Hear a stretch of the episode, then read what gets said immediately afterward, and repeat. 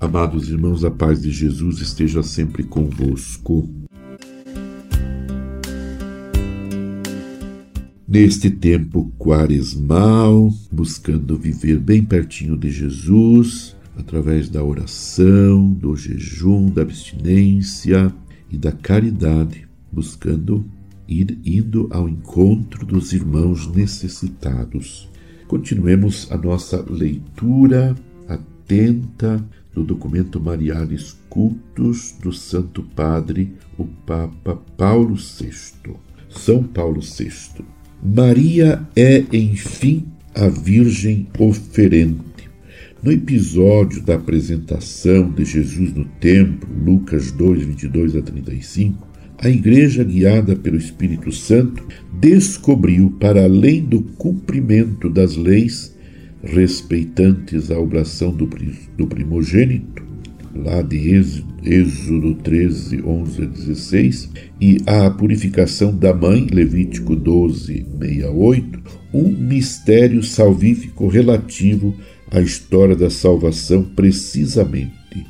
E em tal mistério realçou a continuidade da oferta fundamental que o Verbo encarnado fez ao Pai ao entrar no mundo. Hebreus 10, 5 a 7. Viu nele proclamada a universalidade da salvação, porque Simeão, ao saudar no menino a luz para iluminar as nações e a glória de Israel, Lucas 2,32, reconhecia nele o Messias, o Salvador de todos. Entendeu aí uma referência profética a paixão de Cristo. É que as palavras de Simeão, as quais uniam num único vaticínio o filho, sinal de contradição, Lucas 2, 34, e a mãe, a quem a espada haveria de trespassar a alma, Lucas 2,35, verificaram-se no Calvário.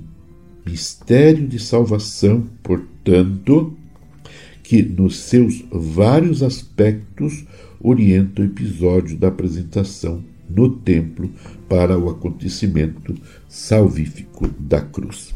Mas a mesma Igreja, sobretudo a partir dos séculos da Idade Média, entreviu no coração da Virgem Maria, que leva o filho a Jerusalém para o oferecer ao Senhor, Lucas 2:22, uma vontade oblativa que transcendia, transcendia o sentido ordinário do rito. Dessa intuição temos um testemunho na afetuosa apóstrofe de São Bernardo. Oferece, Virgem Santa, o teu filho e apresenta ao Senhor o fruto bendito do teu ventre. Sim, oferece a hóstia santa e agradável a Deus para a reconciliação de todos nós.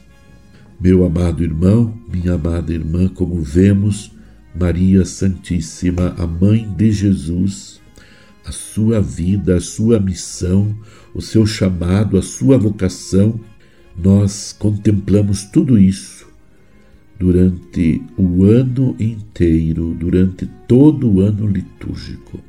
Maria está presente na vida de Jesus, está presente na vida da igreja, está presente na vida de cada um de nós. Portanto, permaneçamos agora, especialmente nesse tempo quaresmal, em profunda comunhão com Maria, mãe de Jesus, em oração, intercedendo por toda a igreja. Abençoe-vos Deus Todo-Poderoso, Pai e Filho e Espírito Santo. Amém. Você ouviu Palavra de Fé com Dom Celso Antônio Marchiori.